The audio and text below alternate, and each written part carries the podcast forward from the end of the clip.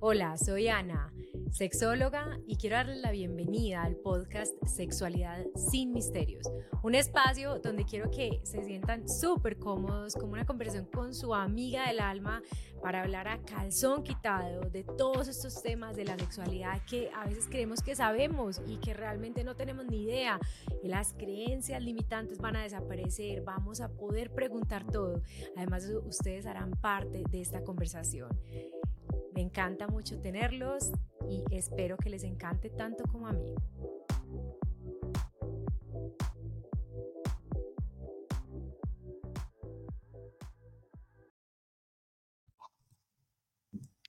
Bueno, buenas, buenas.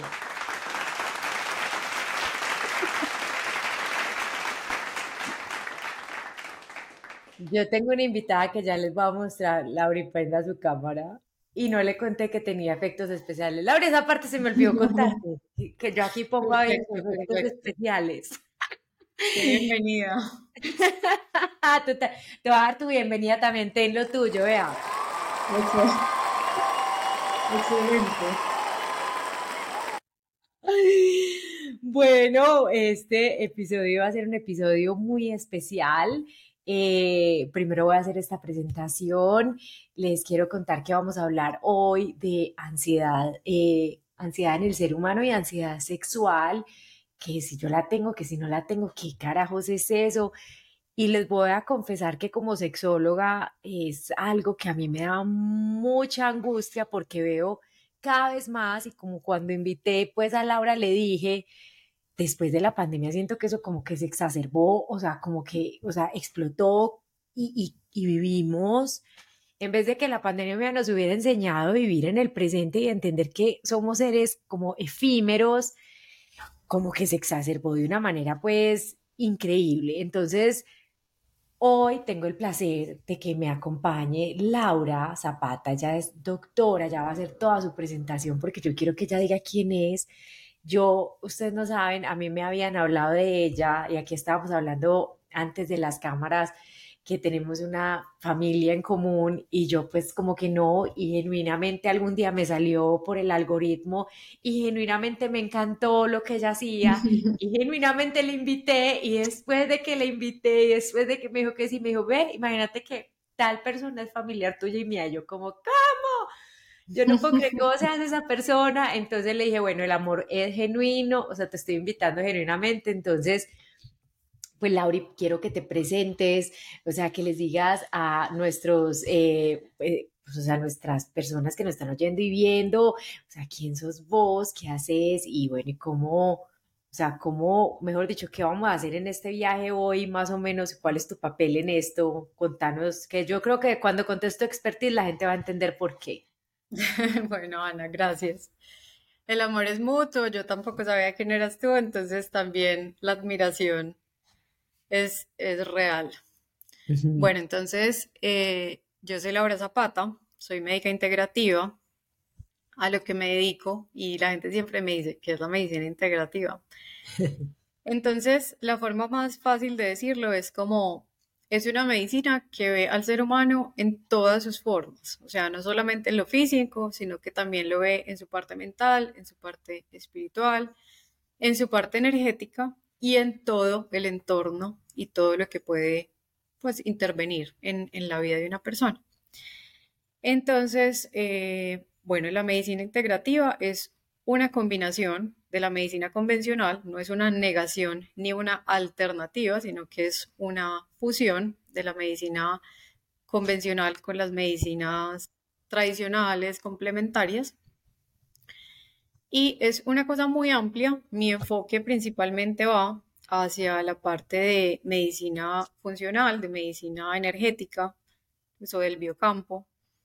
Y eh, también tengo pues como mucho énfasis en la parte emocional de biodescodificación y uno de mis grandes focos es la ansiedad.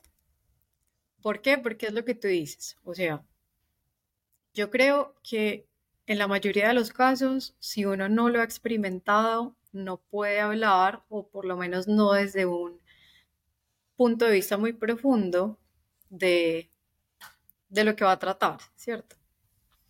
Entonces, para mí es súper importante este tema porque está completamente, esto sí es una pandemia de ansiedad, ¿cierto?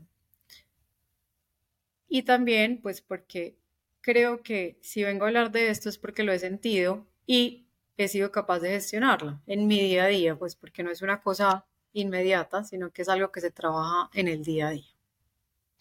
Bueno, pues entonces yo creo que con esa presentación ya sabemos que sí, pues eh, yo también me, me, tengo que confesar, igual lo confesé en el podcast, en el episodio del estrés, eh, que pues, o sea, yo, yo también soy víctima, de hecho le dije a Laura, ¿cuándo no te puedes ver? Y yo, ya, ya.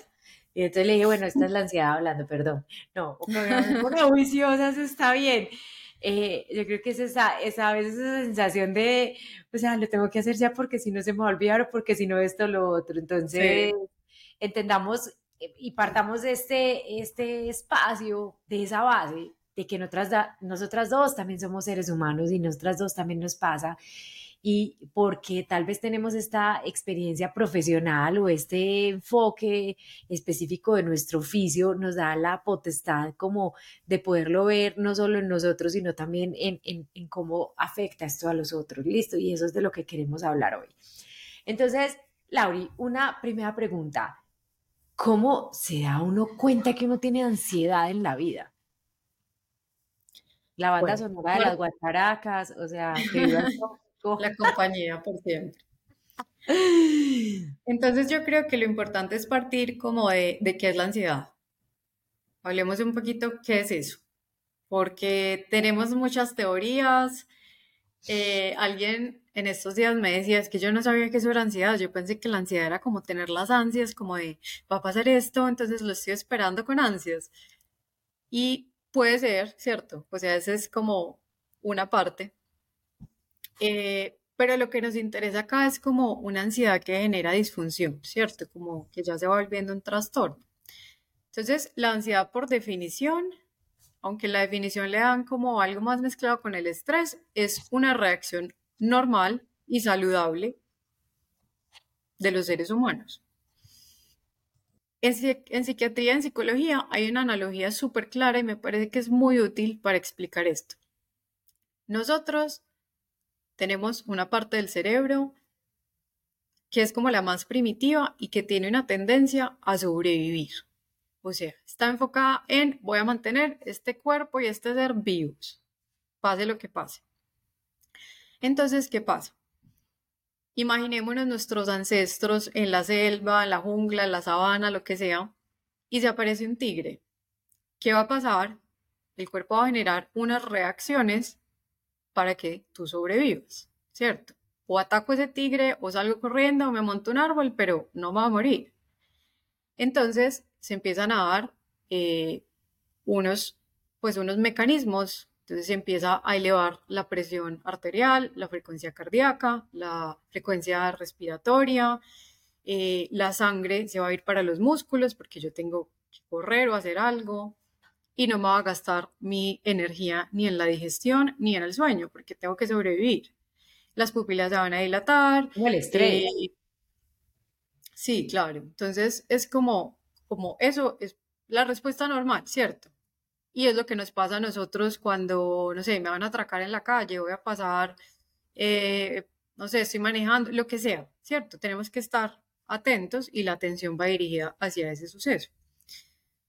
¿Qué es un trastorno de ansiedad?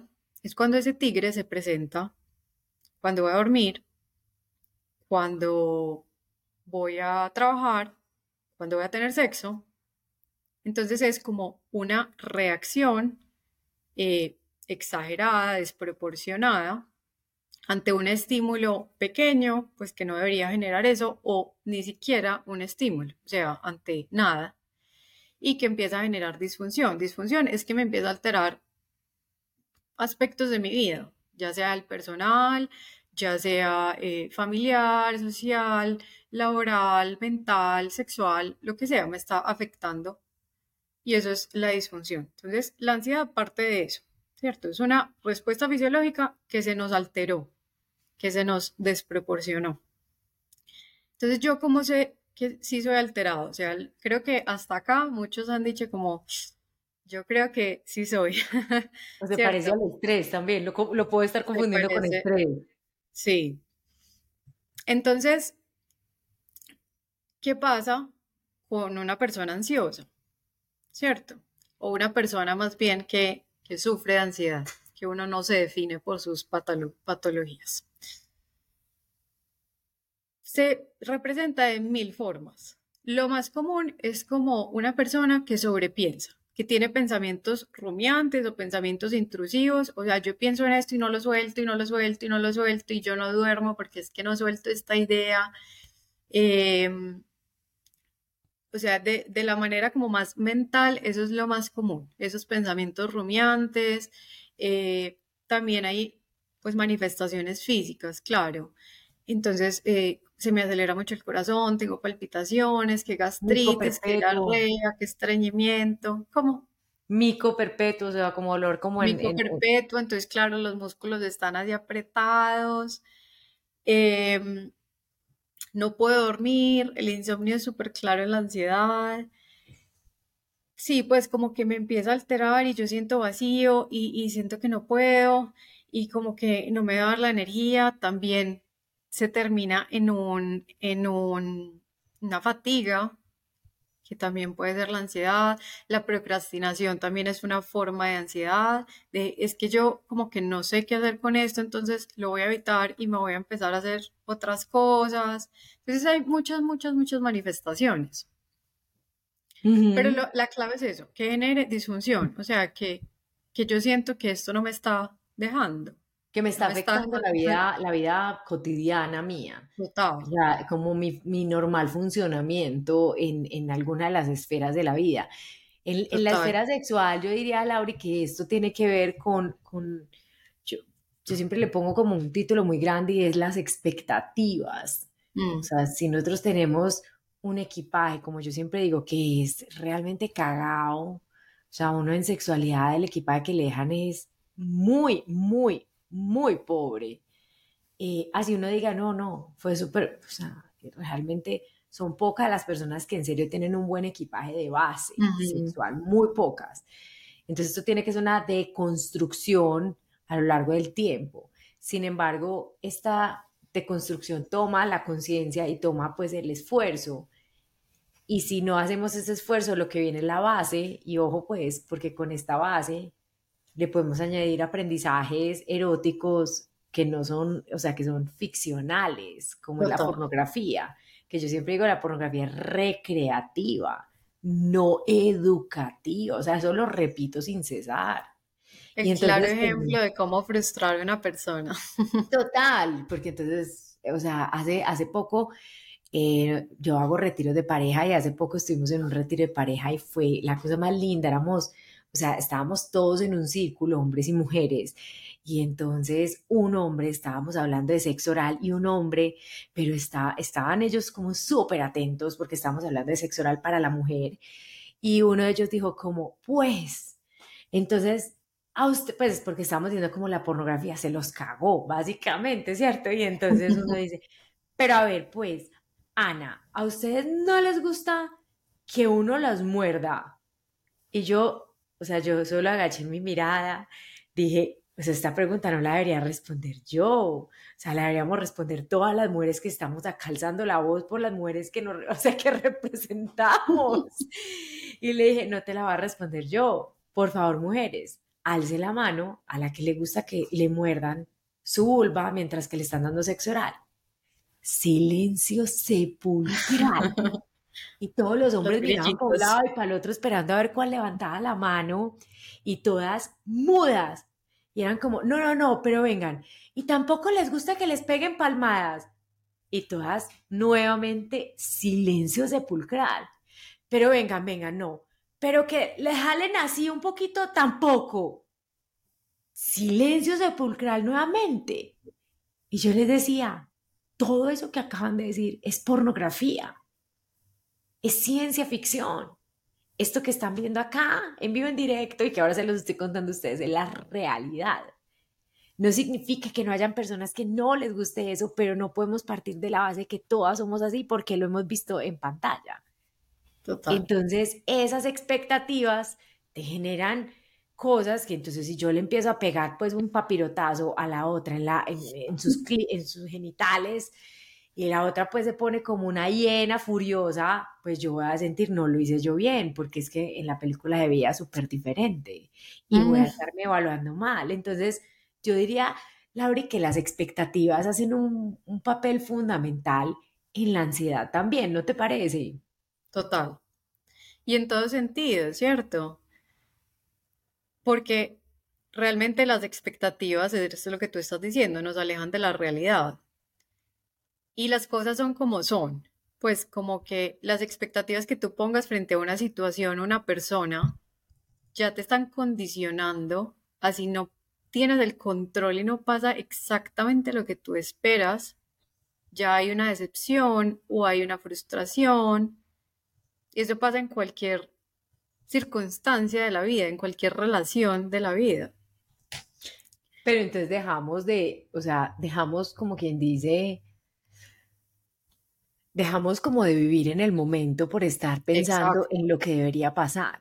Y eso Tú no estás viendo lo que es, sino lo que debería ser o cierto. Y que no se va a cumplir. Entonces yo a veces les digo, parecen como unos, como unos hámster en su rueda intensamente corriendo para alcanzar una meta que no van a lograr porque es que no se logra, porque no es real y entonces usted está ahí y usted es el, o sea, realmente lo que tú dices de los pensamientos rumiantes yo lo veo muchísimo, muchísimo. ¿Qué podríamos hacer con los pensamientos rumiantes? A ver si tú y yo concordamos en, lo que pensamos. pues, entonces, Mira, yo creo que es importante primero hacer claridad porque hay dos cosas acá que se interconectan. La ansiedad puede producir disfunción sexual, ¿cierto? O sea, alteración en, y hay incluso pues una ansiedad por desempeño sexual. Pero entonces, si uno es ansioso, digamos que no tiene que ver con el sexo. Si yo soy ansioso y tengo ese sistema nervioso full, o sea, ese sistema nervioso simpático así activado y el de descanso, el de reposo, no tanto. Empiezo a generar estas, estas respuestas, ¿cierto? Estos tipos de pensamientos rumiantes que es yo no estoy, yo no estoy en el presente o yo ni siquiera estoy en esa situación, ¿cierto? Y me quedo por ahí pensando y pensando y pensando y sin soltar. Pero también si yo estoy pensando obsesivamente en la parte sexual, con las, las expectativas dirigidas hacia ese punto y lo que tú dices, expectativas irreales que no voy a cumplir, pues también me va a generar alteración sexual. Entonces es como dos cosas por lado O sea, la ansiedad en la vida diaria y la ansiedad en la sexualidad, pero el ansioso de la vida diaria... Pueden ser las dos, ¿cierto? Eso, el ansioso, es decir, el ansioso sexual es, yo te voy a decir, yo veo que el ansioso sexual es muy factible que en su vida diaria sea ansioso. De acuerdo. Pero el ansioso general no siempre tiene que ser ansioso en su sexualidad. De acuerdo. O si, lo es relacionado. No, ese puede ser en otras, o sea, en otras múltiples Puede ser, lo que pasa es que la ansiedad es una cosa, es como un, espectro súper amplio. Entonces puede que esté afectando, mira que desde la parte física, o sea, la fisiológica, lo que te estaba diciendo, esas señales de alerta, eso es lo que termina produciendo es cortisol, que es la hormona del estrés, ¿cierto? ¿Qué va a hacer el cortisol? Activar todos estos mecanismos, el cortisol es antiinflamatorio, o sea, es súper necesario, pero en un exceso, en unas curvas de cortisol descontroladas, que es lo que pasa en un trastorno de ansiedad, eh, ese cortisol empieza a inflamar, empieza a alterar el sistema inmunológico, empieza a alterar la presión, em, el metabolismo, un montón de cosas, y se mete con algo súper importante, que es la testosterona, por ejemplo, que para hombres y mujeres es importante en la parte del de, desempeño sexual, ¿cierto? Y el deseo. Tanto de la libido, de las, del deseo, como de, pues, de, la erección, de todo lo que va a pasar. Entonces, el cortisol compite con la testosterona. Entonces, ah, vos puedes tener un déficit de testosterona a partir de un exceso de cortisol, que eso también es ahí súper importante. Wow. Entonces, partiendo de eso, como que ya vos llegás y sos ansioso y tenés la mente en otro lado y pasa todo eso que estamos hablando, pero además eh, no tenés deseo sexual, no tenés erección o no tenés lubricación. Entonces, claro, eso se vuelve una bola de nieve. Eso es un círculo vicioso que hay que cortar y que es posible cortarlo. ¿Cómo? Entonces, ¿cómo? ¿Cómo, cómo, o sea, cómo cortamos este círculo de estos pensamientos rumiantes? Bueno, para mí, paso número uno es hacer conciencia. Es, bueno, venga, yo creo que esto no está como tan normal. Yo creo que yo soy ansioso.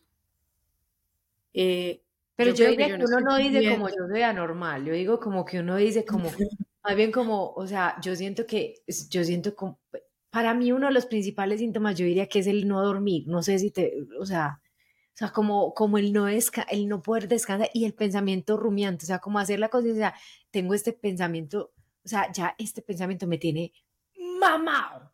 O sea, es que pasa como, de, o sea, como que no me deja en paz. O sea, yo diría que esa sería una de las primeras alertas, porque yo creo que uno se compara, uno como ansioso se compara con los otros y uno dice, ay, no, pero yo estoy súper bien. O sea, soy súper productivo, soy súper no sé qué, tengo toda la energía del mundo. O sea, como que yo siento que puede que uno, pues, que uno no, no, no se dé cuenta de cuánto le está afectando internamente. Porque y mira que es súper teso porque a nosotros no nos enseñaron a sentir. O sea, nosotros no nos enseñaron a hacer conciencia de nuestras emociones. Al contrario, o sea, lo que crecimos, si uno estaba viendo que alguien está llorando, es como, ¿qué hago? ¿Qué hago para que deje de llorar? O si está un niño que está haciendo una pataleta, no, en esta casa no se permite, o sea, las emociones nunca han sido bienvenidas. Entonces eso empieza a ser un cúmulo de cosas que termina saliendo por la ansiedad. Es que estamos en la etapa del planeta clarísimo, que es que es, como la hora de ponerle atención a esas emociones. Es como cuando uno va a hacer conciencia de esto es lo que me pasa a mí, no por ser anormal, sino como por porque eso me está generando un problema o porque, sí, porque me tiene lo que tú dices, esto no me está dando descansar, es que yo estoy en esa actividad, en esa fatiga, esa, o sea, toda mi energía está puesta en ese pensamiento, o en esa actividad o en esto. Entonces, claro, es, o sea, energéticamente la ansiedad es muy desgastante. Entonces ahí, o sea, yo me doy cuenta o hago conciencia cuando eso, cuando tengo ese pensamiento, por ejemplo, que no me deja en paz. O sea, que yo digo, me, me gasto más de, o sea, me gasto un montón de tiempo de mi día en este pensamiento específico que no, que, que, que me mortifica, que no me hace bien, o sea, me mortifica. ¿cierto? Entonces, esa sería como la primera, la conciencia, estoy de acuerdo. ¿Qué más? Entonces, hay, existen diferentes herramientas, ¿cierto? Que yo puedo utilizar en mi día a día. Pero a partir de la conciencia, yo veo, bueno, yo tengo ansiedad. Y no es obsesionarse con por qué, o sea, ¿qué me está generando esa ansiedad? ¿Qué es? Pero sí es bueno ir como empezar a desenredar y empezar a descifrar cuáles son esas heridas o cuáles son esos aspectos en mi vida que han hecho que estas emociones se empiecen a manifestar de esta forma. es muy duro.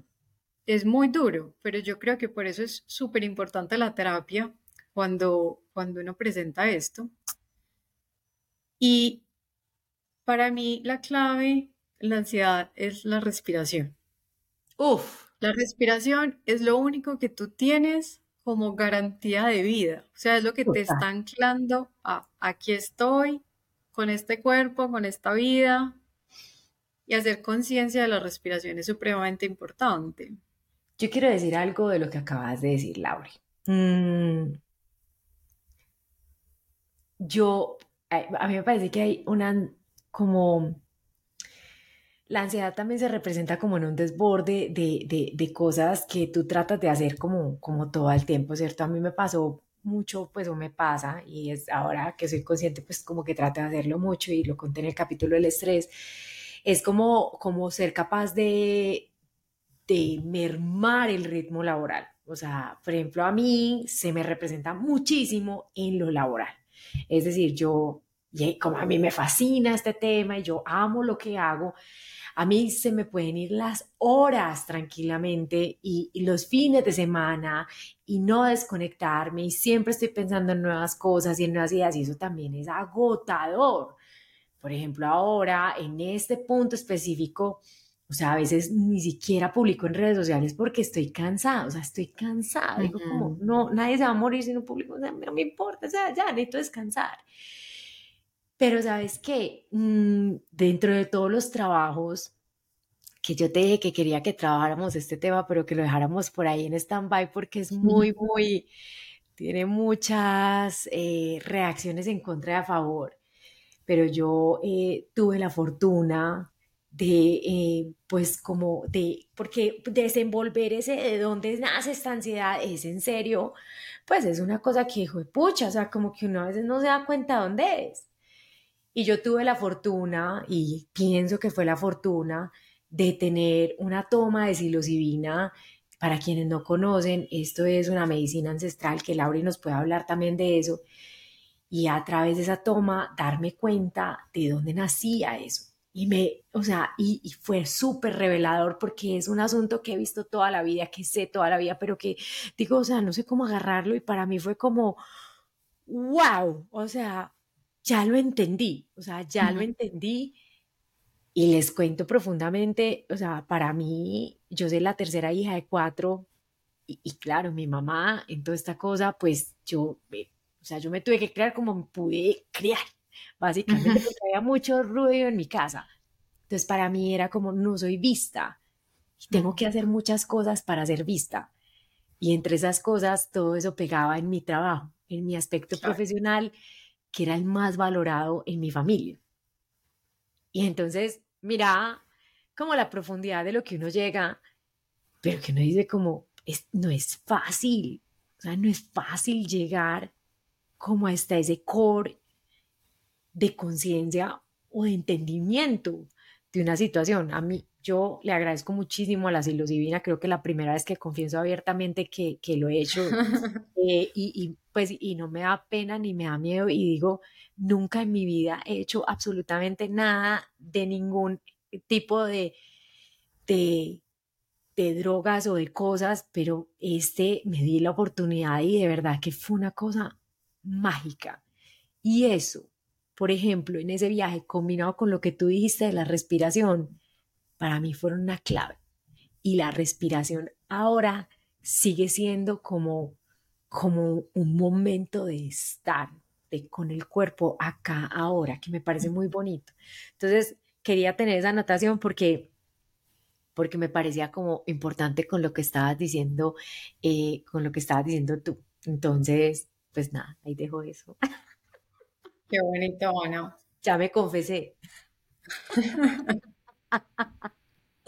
Confesiones de una fan de la. Total, ah, no, ya, pero mejor dicho, o sea, evangélica. o sea, estoy súper enamorada, pero evangélica no peyorativamente, por favor, sino apasionada, o sea, me estoy refiriendo a ese calificativo de una manera que son muy apasionados con un tema. Creyente, apasionado. Sí, sí, sí, sí, no, no mal para que ahora no digan esta sí es burletera, no, no, o sea, es, es, a eso me refiero. No, excelente, yo creo que es una herramienta eh, muy interesante, la verdad. Los resultados son impresionantes. Si quieres, dejemos ese temita para el final. Sí, sí, sí. Pero sí, pero sí la combinación con la respiración, con la integración de lo que se vive. Y en los procesos con psilocibina pasa algo que yo pues también intento como trabajarles en, en la vida real, sin, sin esos estados expansivos de la conciencia que es abrazar la emoción, abrazar lo que venga. Y, yo creo que eh, en esa, lo que conversábamos ahorita, pues que, que no logramos o, nunca nos enseñaron como a gestionar las emociones. El hecho de dejar de luchar contra. Sí. Porque entonces a mí me dicen, quítame la ansiedad. Y yo les digo, no, no, no, es que es tu compañero de camino abrazalo, reconciliate. Eso es lo que incluso mi taller de ansiedad se llama así, reconciliándome con mi ansiedad. Em, Entonces, eso también es como ir a cerrar los ojos e ir a abrazar todas esas, emociones como, bueno, estoy aquí para ti, o sea, sos una partecita de mí, probablemente tenés un dolor profundo, ya sea porque esta fue mi forma de, demostrar que yo sí existo, acá estoy, mírenme, ¿cierto? O por lo que sea, pero abraza eso, abraza eso y, y acompáñalo. Entonces, eh, es muy bonito lo que dices, tal cual. Eso, yo creo que la, la psilocibina es una excelente herramienta que obviamente no es para todo el mundo, pero uno también puede eh, aplicar estos conceptos en la vida, en la vida, en el diario. No, y que con una buena meditación, yo también te digo que creo y que... la meditación, pues, es clave en ansiedad. O sea, sí, es impresionante. O sea, quiero que hablemos de eso, Lauri. O sea, hablemos de, de, meditación y hablemos de respiración, porque yo creo que esas dos claves son increíbles. O sea, a veces la gente ni siquiera se da cuenta de las apneas que hace. Yo le digo, apuesto mi vida entera que estabas en apnea. O sea, que eso refuerza como esa sensación de peligro que vos decís. Entonces, para mí, esas dos, alguien, alguien me dijo esta semana algo muy bonito y, te lo voy a decir, pues que también tiene que ver con esto, porque finalmente yo creo que todo lo que estamos hablando va, encaminado a que tú estés presente aquí y ahora. Y alguien me decía, me metí una clase de pulmón libre. Y yo le decía, perfecto, o sea, perfecto. o sea, también está bien, o sea, está, está bien, nadar, montar bicicleta sin los autos. Yo creo que hay un montón de formas de meditación que no son como... es que realmente la meditación es estar presente, punto. Sí, sí. Es que yo puedo hacer atención plena cuando estamos aquí hablando, porque no estoy pendiente del celular, porque estoy enfocada en esta conversación. Yo hago atención plena cuando estoy comiendo y estoy enfocada en los sabores, en la masticación, en las sensaciones. Eh, yo hago atención plena haciendo el amor porque estoy ahí y no estoy pensando en los 15 entregas que tengo al otro día, ¿cierto? Eso es hacer atención plena, eso es meditar. Y eso se logra con la respiración. O sea, también.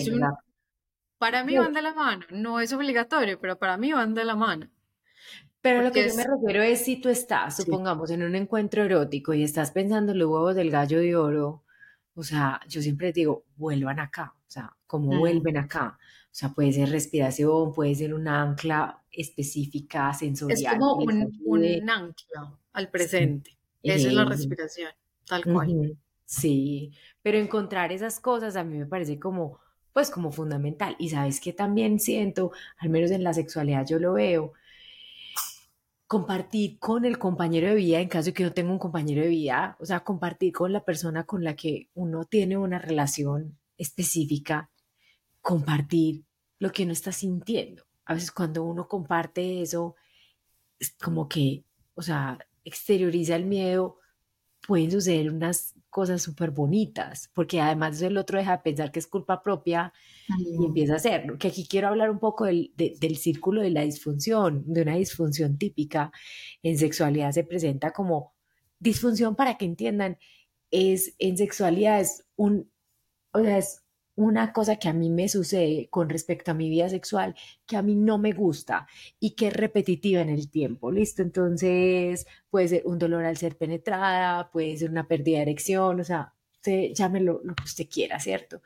Pero entonces ese episodio se presenta y a veces la compañera o el compañero de vida con el que estoy o los compañeros, bueno, en fin, lo que sea, cuantas personas sean, eh, empiezan a decir, pero ¿qué pasó? Pero pues en qué fallamos, pero tenés que ir donde el médico. Y entonces ahí yo tengo que cargar no solo con lo mío propio, sino con las expectativas del otro. Eso es lo que yo siento. Y como no tengo esta gestión emocional, entonces si me quedo callado y resuelvo en solitario, pues entonces esto sigue empezando a crecer, en crecer, y yo empiezo a evadir los momentos de intimidad sexual por miedo a que se vuelva a presentar y de pronto me vuelve a tocar un momento de intimidad sexual y vuelve y se presenta, pero porque estoy anclado en el miedo y en ese pensamiento rumiante. Y entonces así es como el círculo típico de una, de una disfunción. Específicamente te digo, Laura, en el caso de los hombres, y yo siempre lo digo, 85% de los hombres presentan bajo deseo, que presentan bajo deseo sexual, tienen previamente algún tipo de disfunción. Entonces es, es, muy claro pues el panorama en cuanto a, pues al menos a la sexualidad masculina frente a este tema pues. Total. Pues lo que pasa es que en la sexualidad masculina se hace más obvio, ¿cierto? Sí, total. Total, aunque las mujeres tampoco es que se ganen el Oscar de la actuación, pues, porque muchas son como, no, le voy a prestar el huequito para que no me joda la vida, porque es que ya me tiene mamada, o sea, me va a regañar mañana, y entonces llegan y se voltean.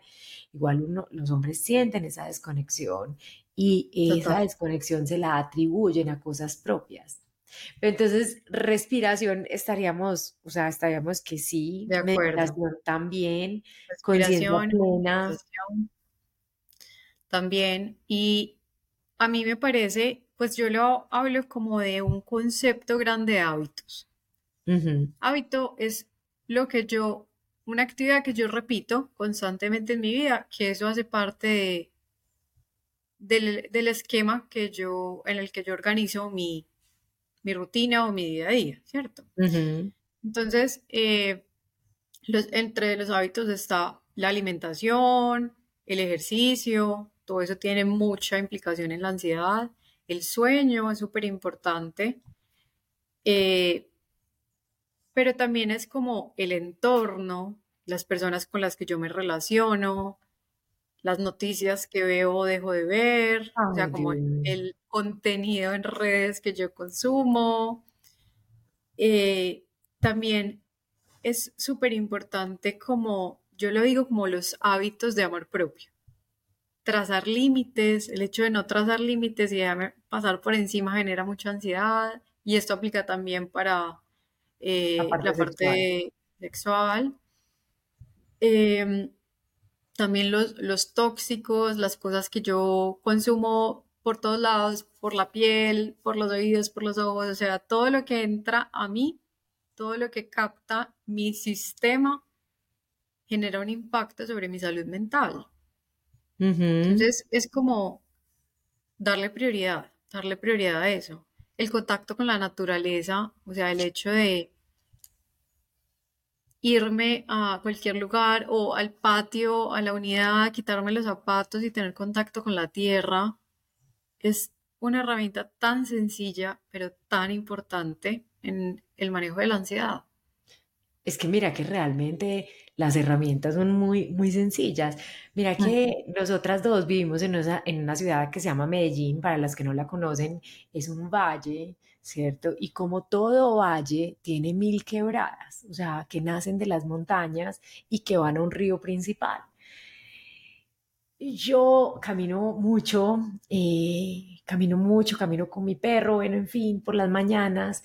Y les voy a decir una cosa, yo me he cuestionado cómo construimos la ciudad, porque tenemos esos pequeños refugios hermosos, esas quebradas de aguas hermosas, y toda la ciudad está construida para darle la espalda. O sea, es, es increíble. O a veces yo, yo me siento, o sea, hay una divina, o sea, al lado de Provenza, al lado de la 10, pero es una belleza, o sea, ustedes no se imaginan, y y yo a veces me siento, yo porque nunca, nunca tengo celular, ni nunca, yo nunca pues, salgo con el perro y ya está. Y yo me siento a contemplar esa quebrada y digo, tiene ni una bajada, no tiene ni una manera de sentarme en el río en una piedrita, mira, mojame los pies, es que no hay manera. O sea, y así son todas. O sea, todas están hechas para que les demos la espalda.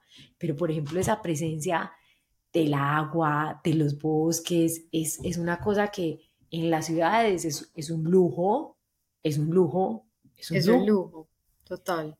Que nosotros lo tenemos realmente, pero no lo aprovechamos. Tal cual. Y Ana, mira que hay demasiado, o sea, esto está comprobado por la ciencia. Hay estudios que muestran que la gente que tiene más contacto con la naturaleza tiene unos índices de ansiedad muy bajos y unos índices de bienestar muy altos. Entonces, o sea, no es como hablar por hablar, realmente eh, hay hay pruebas, que la experiencia también uno lo, uno lo siente, se va de vacaciones, se va a caminar, no sé, así sea el patio de la casa. Y llega muy reparado. Y se siente mucho mejor, claro. Y también es esa desconexión de esos estímulos constantes, porque es que estamos en la época de los estímulos.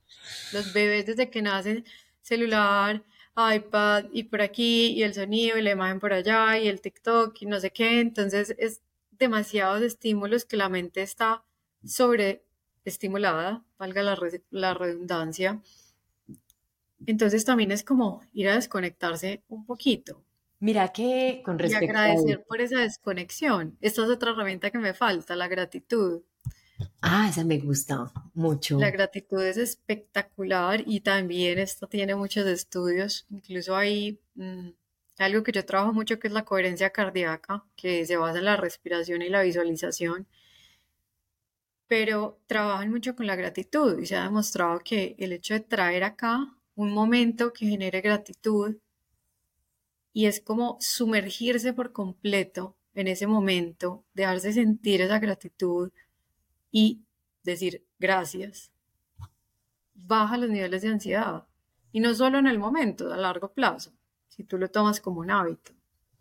Tener un diario, o sea, algo que, algo que te en el que puedas plasmar eso. Que yo digo, sabes que en esa gratitud me parece lindo, Lauri, como, como el hecho de, de reforzar las cosas buenas que nos pasan, en vez de enfocarnos nada más en todas las malas. Es como también como la visualización que uno hace de, de, de, la realidad propia. Esa me parece una muy bonita. Y yo diría también lo de la desconexión que vos dijiste. Por ejemplo, mira que en, en tiempo para nuestro retiro de parejas, o sea, yo soy súper, o sea, y, soy súper persistente y les digo, no pueden tener celular. O sea, es un NO, no, escuelera, llámeme como quieran, NO es no. Pero me encanta. Y, recojo los celulares, o sea, si veo a alguien viendo un celular, le digo, presta, yo sé que, yo sé que somos adictos, pero tú puedes, o sea, vamos, o sea, puedes superarlo. Y los molesto y me río con ellos y todo, y, y, y bueno, y es una forma de decirles, o sea, estén presentes. Entonces, hay, algo que, que, yo hice, pues ya les confesé que yo soy súper workahólica, pues no, estoy en vías de rehabilitación. Eh, por ejemplo, yo tengo dos celulares, el celular del trabajo y el celular personal. Yo a nadie le contesto en mi celular personal que sea de trabajo. O sea, así sean mis más amigos del alma, les digo, qué pena, pero por aquí no me hables de eso. O sea, y lo saco. Y la gente es como, pero deja la locura, no, es, es, mi, o sea, mi salud mental, o sea, yo no puedo, o sea, para mí ese es un límite, es un hard limit, o sea, no es, no, porque cuando yo cojo mi celular personal, yo quiero relajarme, lo que me la gana a mí y saber que WhatsApp es solo lleno de chismes, conversaciones de amigos y, y cosas buenas. Se coge el del trabajo, ya sé que es así, pero a veces la gente siente que es como una ofensa que uno no de WhatsApp y yo soy como, no, pues ofendete si quieres, pero, pero no es no, y no se lo doy a nadie, pues. Entonces yo creo que ese tipo de límites que a veces pueden parecer muy estrictos, pues si son, o sea, busque los límites que para usted sean sanos y que se ajusten a su vida, pero que le permitan también esa desconexión. No sé qué te parece, Lauri. Total, de acuerdo. Bueno, vamos acabando el tema, o sea, esta bacano, nos podríamos quedar aquí hablando mucho tiempo, pero yo sí quiero que, yo sí quiero que hablemos brevemente. Entonces, hagamos, hagamos, una, hagamos un resumen ejecutivo de lo que vimos, ¿cierto? Eh, entonces, la ansiedad son pensamientos rumiantes, ¿cierto? Pues no son pensamientos rumiantes, pero esto se puede expresar como pensamientos.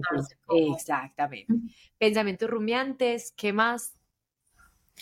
Inquietud, eh, acelere, lo que conocemos como acelere, eh, pensamientos catastróficos, esperar siempre lo peor, eh, pues si ya a nivel físico es insomnio, alteración en la concentración, vivir en el futuro o en el pasado, en algunos casos, y no en el presente, y ya pues palpitaciones, sudoración, eh, estreñimiento, diarrea, gastritis, mm, contracturas musculares. Listo, esos son múltiples. O sea, usted haga el checklist y nos está oyendo viendo y diga, puchi, estoy cagado con el agua lejos o voy bien.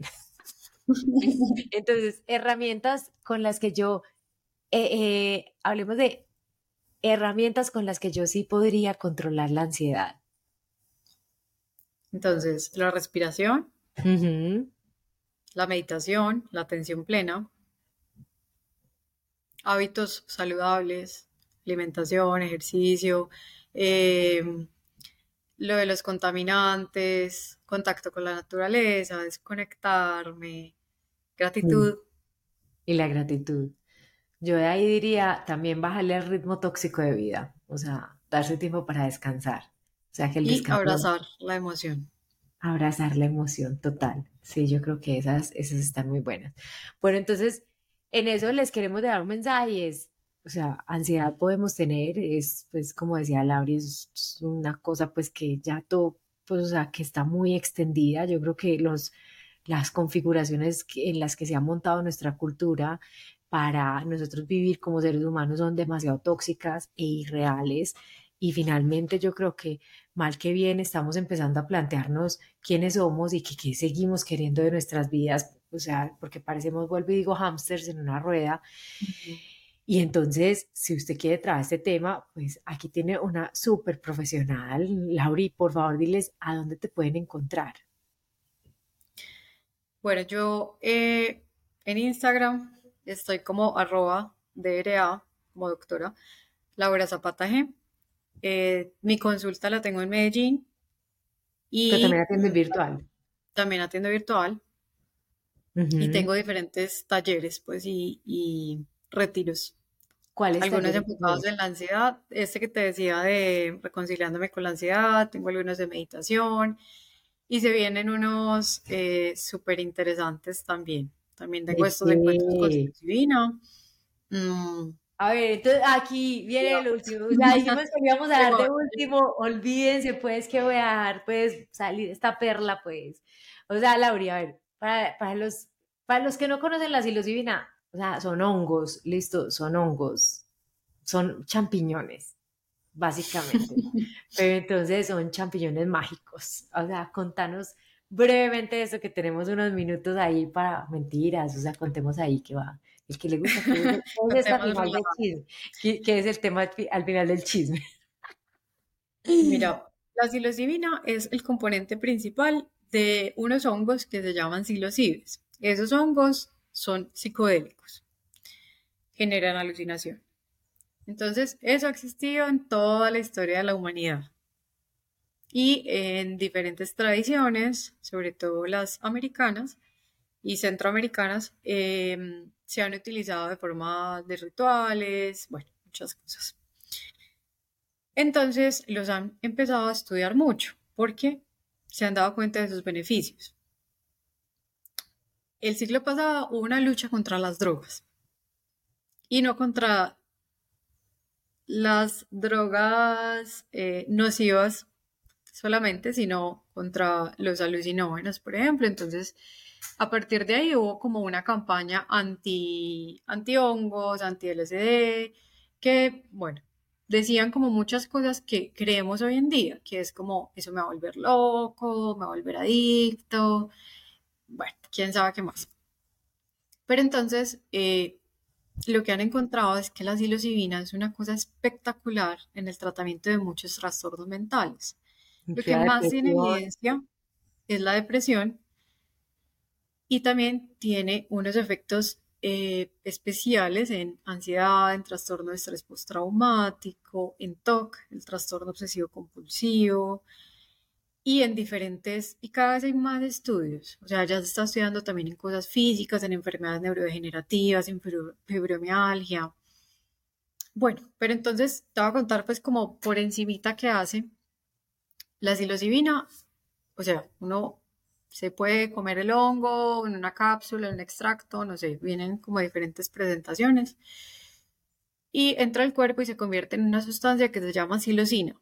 La psilocina entra a través de algo que se llama la barrera hematoencefálica, que es como esa barrera que tenemos en el cerebro, entre el cerebro y la sangre, entra y se pega a unos receptores específicos de serotonina, que se llaman 2A, y eh, estos están ubicados en una zona súper específica del cerebro que se llama la neocorteza, que queda pues más o menos acá adelante. y son unas uniones de neuronas que se llama la red neuronal por defecto. ¿Qué han encontrado con la red neuronal por defecto? Es lo que más actividad tiene en una persona que tiene ansiedad o depresión, en este caso pues específico de la ansiedad. Ahí es donde han encontrado que están la generación y la, eh, y la persistencia de pensamientos rumiantes o en depresión de pensamientos de minusvalía, o todo eso de no suelto esto, no suelto esto, o yo no sirvo para nada, la vida es mala. Bueno, como todas esas cosas están ahí en esa red neuronal por defecto, y también se ha encontrado que ahí están todos esos circuitos del ego. Entonces, al pegarse en esos receptores, lo que hace es disminuir algo que se llama la conectividad funcional, que eso es como la actividad cerebral en esa zona disminuye, entonces hace como que tú te abstraigas de eso y estimula la neuroplasticidad, o sea, es como formar nuevas conexiones entre esas neuronas. También se ve que estimula otras vías, eh, entonces aumenta la serotonina, aumenta la dopamina, que es la, la serotonina es como la que nos mantiene el ánimo estable, se meten unos circuitos de recompensa por la parte de la dopamina, pero por eso es tan buena para adicciones, porque no se mete por la vía de las adicciones de la dopamina, sino por otra. Es decir, no genera dependencia. Al contrario, es un tratamiento en las adicciones. Eh, entonces empieza a estimular otras zonas y bueno, pues como en una macrodosis, eh, el estímulo, o sea, la, la secreción de esta serotonina con el estímulo de unas zonas específicas genera alucinación, que es que yo veo o siento o escucho algo que no está. Pero eso es a partir pues como de, cosas del cerebro. Claro que ninguna persona que haya hecho un encuentro con psilocibina niega el componente espiritual y la conexión con el todo, que es absurda, ¿cierto? Y también eh, en, los, en la teoría de los psicodélicos se describe mucho la muerte del ego. Y en esa muerte del ego es mucho de soltar el control, que es algo que nos cuesta en ansiedad, impresionante. Cuando uno suelta el control y ve todo lo bonito que hay adelante, eso eh, también como que argumenta más esto de, bueno, no estoy aquí, no tengo que tener esto perfectamente organizado, sino que el hecho de confiar me puede traer cosas espectaculares.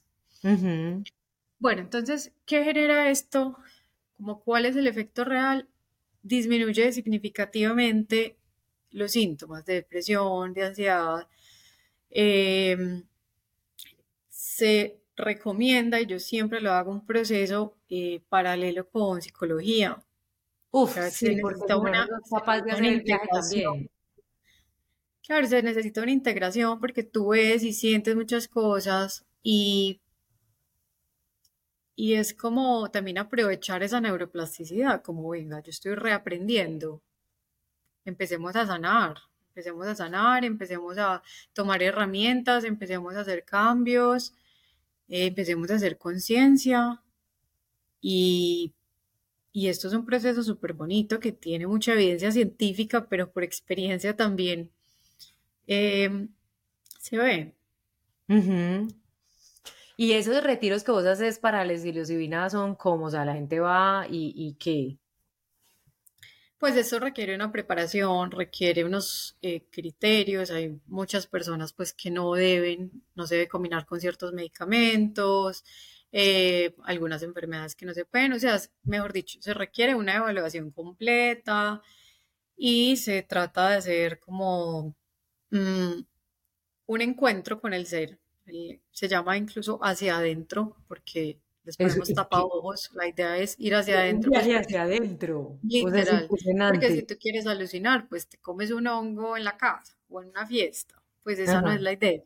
Ajá. Eh, la idea es ir a sanar, ir a encontrarse, ir a abrazar. Y eso es súper importante porque si uno va a entrar con miedo y con rechazo, eh, no va a ser tan agradable. Entonces es mm. como como rendirse a la experiencia, rendirse, esa es la palabra. Esa es. Bueno, Lauri, no, a mí me parece súper bacano, ya, ya me confesé, les digo, me parece lo máximo, o sea, me, me, me parece genuinamente yo creo que una de las cosas más poderosas que he hecho, o sea, yo siento que tengo dos cosas que son súper, súper poderosas. Una es esta y la otra es el silencio.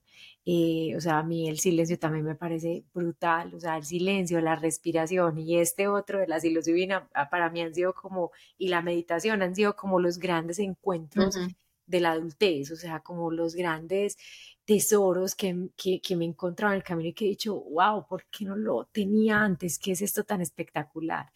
Entonces, eh, ya saben, la pueden seguir, ella pone todas las cosas, vayan, aprovechenlo, abran los ojos a escuchar la vida de una manera diferente, a ver las cosas de una manera diferente, no solo en, en, la vida en general, también en su sexualidad, sin expectativas, conectados con el aquí en ahora y les dimos muchas herramientas, o sea, revisen una y háganla ritual, o sea, pónganla ahí en su vida y denle marcha y denle marcha y denle marcha para que se den cuenta que pronto, pronto hará simplemente parte sistemática de lo que ustedes hacen.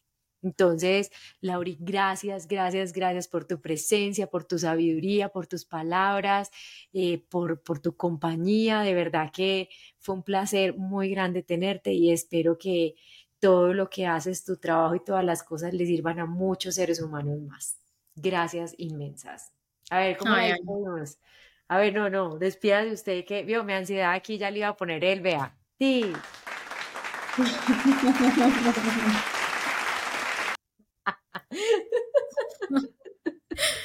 Ana, no, mil gracias. Estuvo espectacular. Yo creo que espero de todo corazón que esto llegue a mucha gente a ayudar en todos los aspectos de la vida, en la sexualidad, pero también en el día a día, porque realmente pues es algo que, que entorpece y dificulta muchos aspectos. Entonces, qué bonito también este trabajo que estás haciendo, guiando a estas personas. Y gracias por la invitación. A ti por venir. Bueno, chao, chao. Nos despedimos pues acá de todos. Nos vemos. Chao, chao.